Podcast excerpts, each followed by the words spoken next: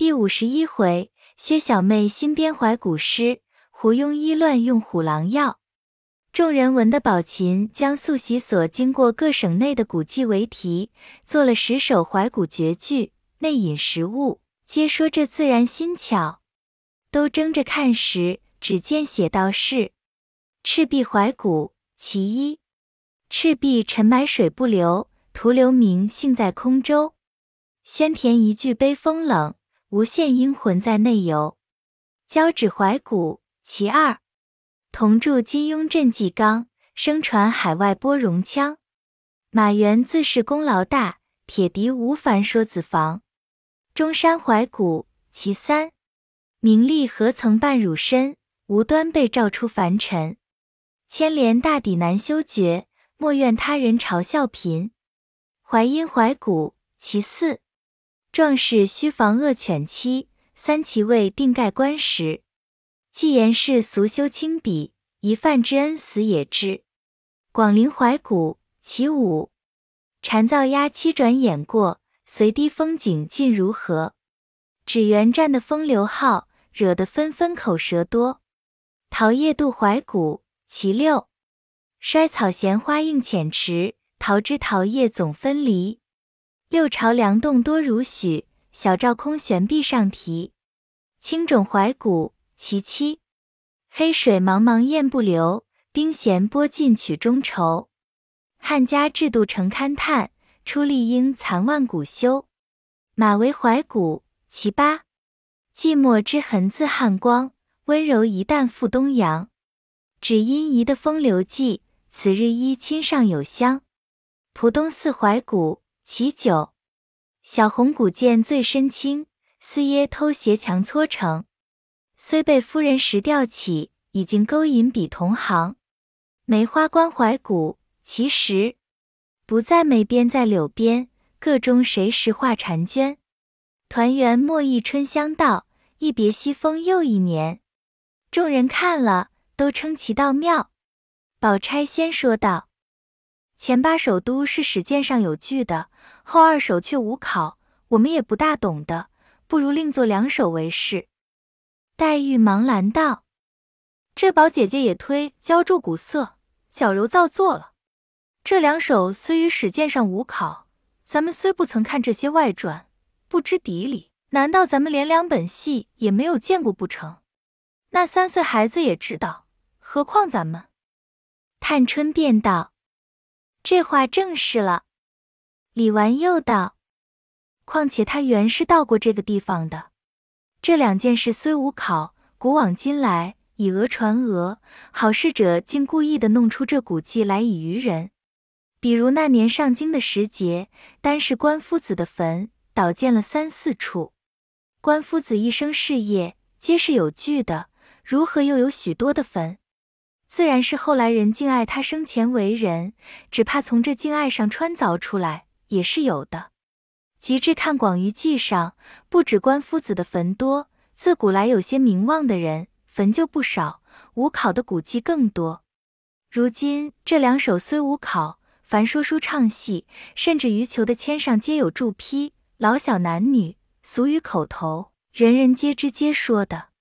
况且又并不是看了西厢、牡丹的词曲，怕看了邪书，这竟无妨，只管留着。宝钗听说。方罢了，大家猜了一回，皆不是。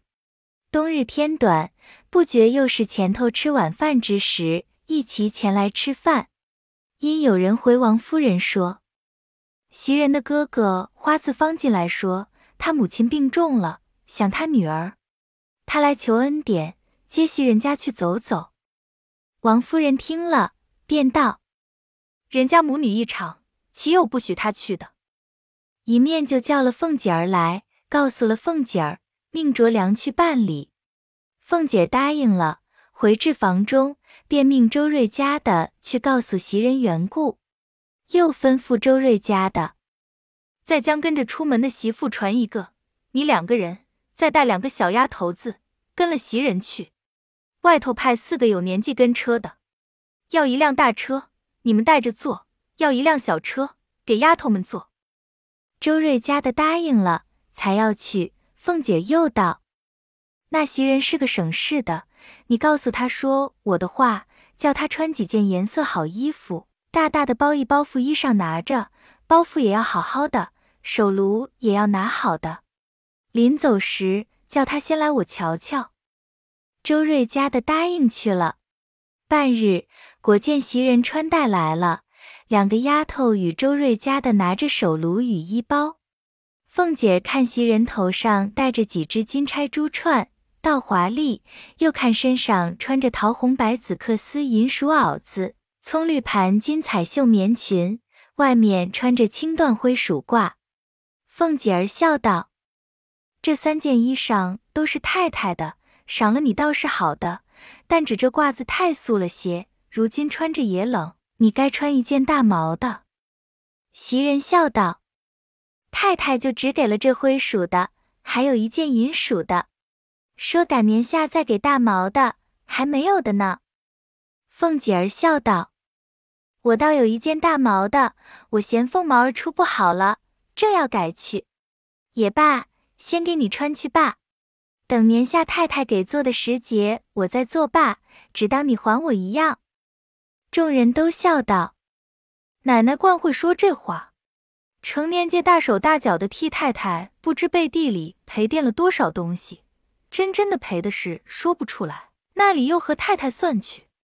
偏这会子又说这小气话取笑。”凤姐儿笑道：“太太那里想得到这些？究竟这又不是正经事。”再不照管，也是大家的体面。说不得我自己吃些亏，把众人打扮体统了，宁可我得个好名也罢了。一个一向烧糊了的卷子似的，人先笑话我当家倒把人弄出个花子来。众人听了，都叹说：“谁似奶奶这样盛名，在上体贴太太，在下又疼顾下人。”一面说，一面只见凤姐儿命平儿将昨日那件石青克丝八团天马皮褂子拿出来，与了袭人。又看包袱，只得一个淡墨花翎水红绸里的夹包袱，里面只包着两件半旧棉袄与皮褂。凤姐儿又命平儿把一个玉色绸里的多罗呢的包袱拿出来，又命包上一件雪褂子。平儿走去拿了出来，一件是半旧大红猩猩毡的，一件是大红羽纱的。袭人道：“一件就当不起了。”平儿笑道：“你拿这猩猩毡的，把这件顺手拿将出来，叫人给邢大姑娘送去。昨那么大雪，人人都是有的，不是猩猩毡，就是羽缎羽纱的，十来件大红衣裳。”映着大雪，好不齐整。就指他穿着那件旧毡斗篷，越发显得拱肩缩背，好不可怜见的。如今把这件给他吧。凤姐儿笑道：“我的东西，他私自就要给人，我一个还花不够，在天上你提着更好了。”众人笑道：“这都是奶奶素日孝敬太太，疼爱下人。”若是奶奶素日是小气的，只以东西为事，不顾下人的，姑娘那里还敢这样了？凤姐儿笑道：“所以知道我的心的，也就是她还知三分罢了。”说着，又嘱咐袭人道：“你妈若好了就罢，若不中用了，只管住下，打发人来回我，我再另打发人给你送铺盖去。”可别使人家的铺盖和梳头的家伙。又吩咐周瑞家的道：“你们自然也知道这里的规矩的，也不用我嘱咐了。”周瑞家的答应，都知道。我们这去到那里，总叫他们的人回避。若住下，必是另要一两间内房的。说着，跟了袭人出去，又吩咐预备灯笼，遂坐车往花字坊家来。不在话下。这里凤姐又将怡红院的嬷嬷换了两个来，吩咐道：“袭人只怕不来家，你们素日知道那大丫头们那两个知好歹，派出来在宝玉屋里上夜，你们也好生照管着，别由着宝玉胡闹。”两个嬷嬷去了，一时来回说：“派了晴雯和麝月在屋里，我们四个人原是轮流着代管上夜的。凤姐儿听了，点头道：“晚上催他早睡，早上催他早起。”老嬷嬷们答应了，自回园去。一时果有周瑞家的带了信回凤姐儿说：“袭人之母夜已停床，不能回来。”凤姐儿回明了王夫人，一面着人往大观园去取她的铺盖妆帘。宝玉看着晴雯、麝月二人打点妥当，送去之后，晴雯、麝月皆卸罢残妆，脱换过裙袄。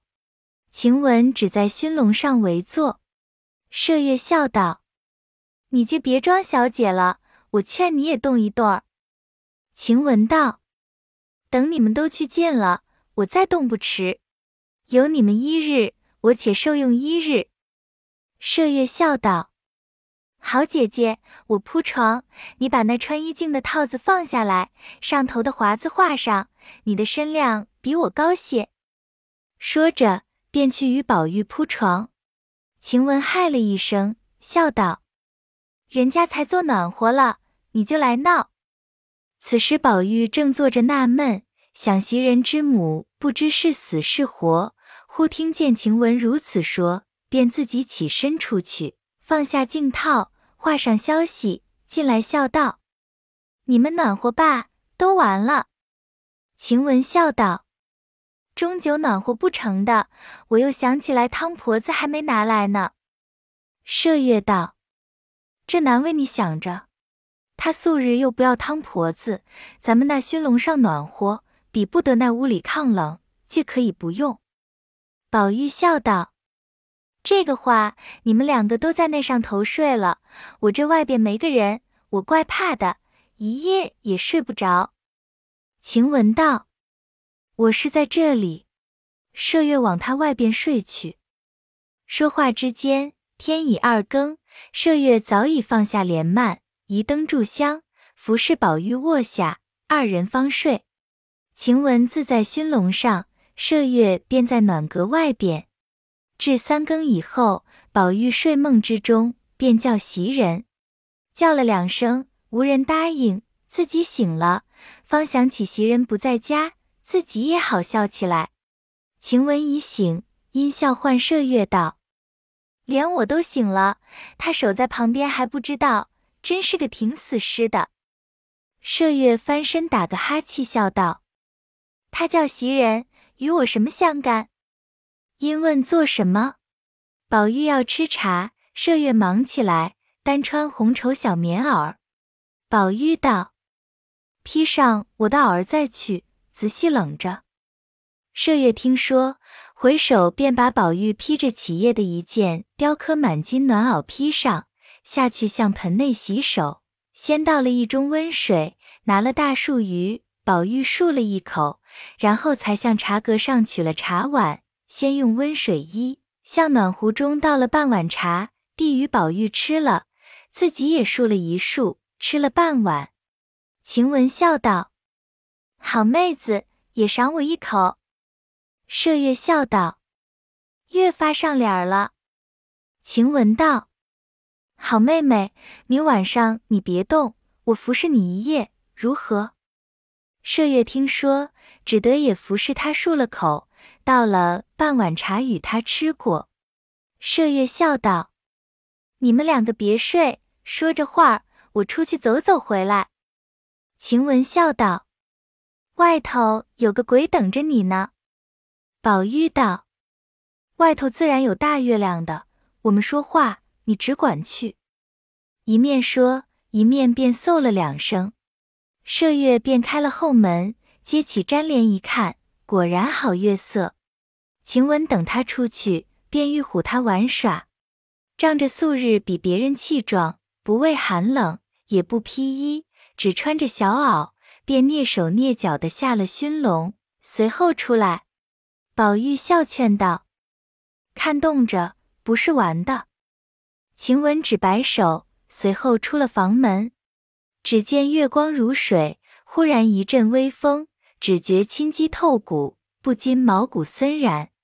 心下自思道：“怪道人说热身子不可被风吹，这一冷果然厉害。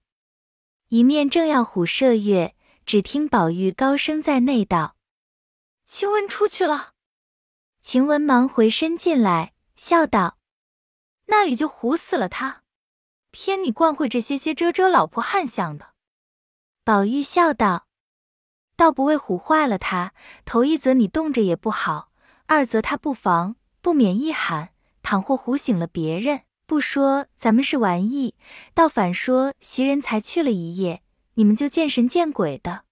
你来把我的这边被掖一掖。晴雯听说，便上来掖了掖，伸手进去握一握时，宝玉笑道：“好冷手。”我说看冻着。一面又见晴雯两腮如胭脂一般，用手摸了一摸，也觉冰冷。宝玉道。快进被来握握吧。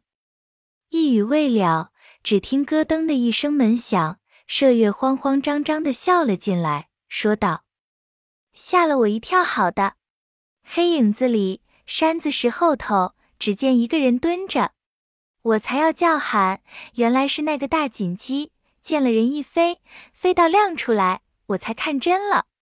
若冒冒失失一嚷，倒闹起人来。一面说。一面洗手，又笑道：“晴雯出去，我怎么不见？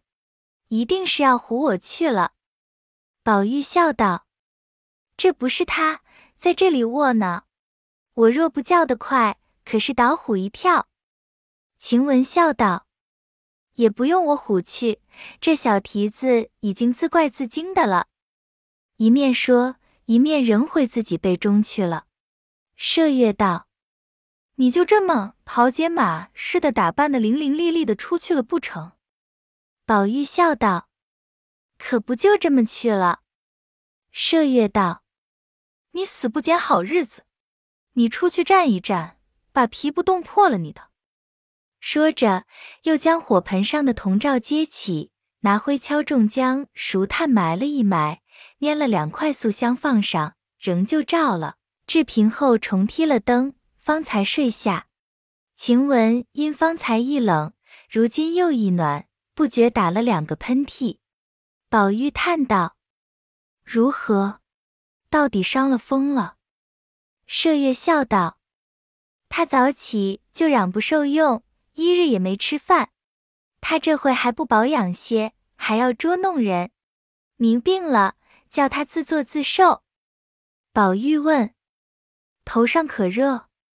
晴雯嗽了两声，说道：“不相干，那里这么娇嫩起来了。”说着，只听外间房中石井阁上的字明钟当当两声，外间直宿的老嬷嬷嗽了两声，因说道：“姑娘们睡罢，明再说吧。”宝玉方悄悄的笑道：“咱们别说话了，又惹他们说话。”说着，方大家睡了。至次日起来，晴雯果觉有些鼻塞声重，懒得动弹。宝玉道：“快不要声张，太太知道，又叫你搬了家去养息。家具虽好，到底冷些，不如在这里。你就在里间屋里躺着，我叫人请了大夫，悄悄的从后门来瞧瞧就是了。”晴雯道：“虽如此说，你到底要告诉大奶奶医生。”不然一时大夫来了，人问起来怎么说呢？宝玉听了有理，便唤一个老嬷嬷，吩咐道：“你回大奶奶去，就说晴雯白冷着了些，不是什么大病。袭人又不在家，她若家去养病，这里更没有人了。传一个大夫，悄悄的从后门进来瞧瞧，别回太太罢了。”老嬷嬷去了半日，来回说。大奶奶知道了，说两剂要吃好了便罢，若不好时，还是出去为是。如今时气不好，恐沾带了别人是小，姑娘们的身子要紧的。晴雯睡在暖阁里，只管咳嗽。听了这话，气得喊道：“我那里就害温病了，只怕过了人。我离了这里，看你们这一辈子都别头疼脑热的。”说着，便真要起来。宝玉忙按他，笑道：“别生气，这原是他的责任，唯恐太太知道了说他不是，白说一句。你素喜好生气，如今肝火自然成了。正说时，人回大夫来了，宝玉便走过来，避在书架之后。只见两三个后门口的老嬷嬷带了一个大夫进来。这里的丫鬟都回避了，有三四个老嬷嬷放下暖阁上的大红绣幔，晴雯从幔中单伸出手去。那大夫见这只手上有两根指甲，足有三寸长，上有金凤花染的通红的痕迹，便忙回过头来。有一个老嬷嬷忙拿了一块手帕掩了。那大夫方诊了一回脉，起身到外间，向嬷嬷们说道。小姐的症是外感内治，近日时气不好，竟算是个小伤寒。幸亏是小姐素日饮食有限，风寒也不大，不过是血气元弱，偶然沾带了些，吃两剂药疏散疏散就好了。说着，便又随婆子们出去。彼时，李纨以遣人知会过后门上的人及各处丫鬟回避，那大夫只见了园中的景致。并不曾见一女子，一时出了园门，就在守园门的小厮们的班房内坐了，开了药方。老嬷嬷道：“你老且别去，我们小爷啰嗦，恐怕还有话说。”大夫忙道：“方才不是小姐，是魏爷不成？那屋子竟是绣房一样，又是放下幔子来的，如何是魏爷呢？”老嬷嬷悄悄笑道。我的老爷，怪到小厮们才说借请了一位新大夫来了，真不知我们家的事。那屋子是我们小哥儿的，那人是他屋里的丫头，倒是个大姐，那里的小姐。若是小姐的绣房，小姐病了，你那么容易就进去了？说着，拿了药方进去。宝玉看时，上面有紫苏、桔梗、防风、荆芥等药，后面又有枳实。麻黄，宝玉道：“该死，该死！他拿着女孩们也像我们一样的治，如何使得？凭他有什么内治？这枳实、麻黄如何进得？谁请了来的？快打发他去罢，再请一个熟的来。”老婆子道：“用药好不好？我们不知道这里。”如今再叫小厮去请王太医去倒容易，只是这大夫又不是告诉总管房请来的，这叫马钱是要给他的。宝玉道：“给他多少？”婆子道：“少了不好看，也得一两银子，才是我们这门户的礼。”宝玉道：“王太医来了，给他多少？”婆子笑道。王太医和张太医每常来了，也并没个给钱的。不过每年四节大趸送礼，那是一定的年例。这人新来了一次，须得给他一两银子去。宝玉听说，便命麝月去取银子。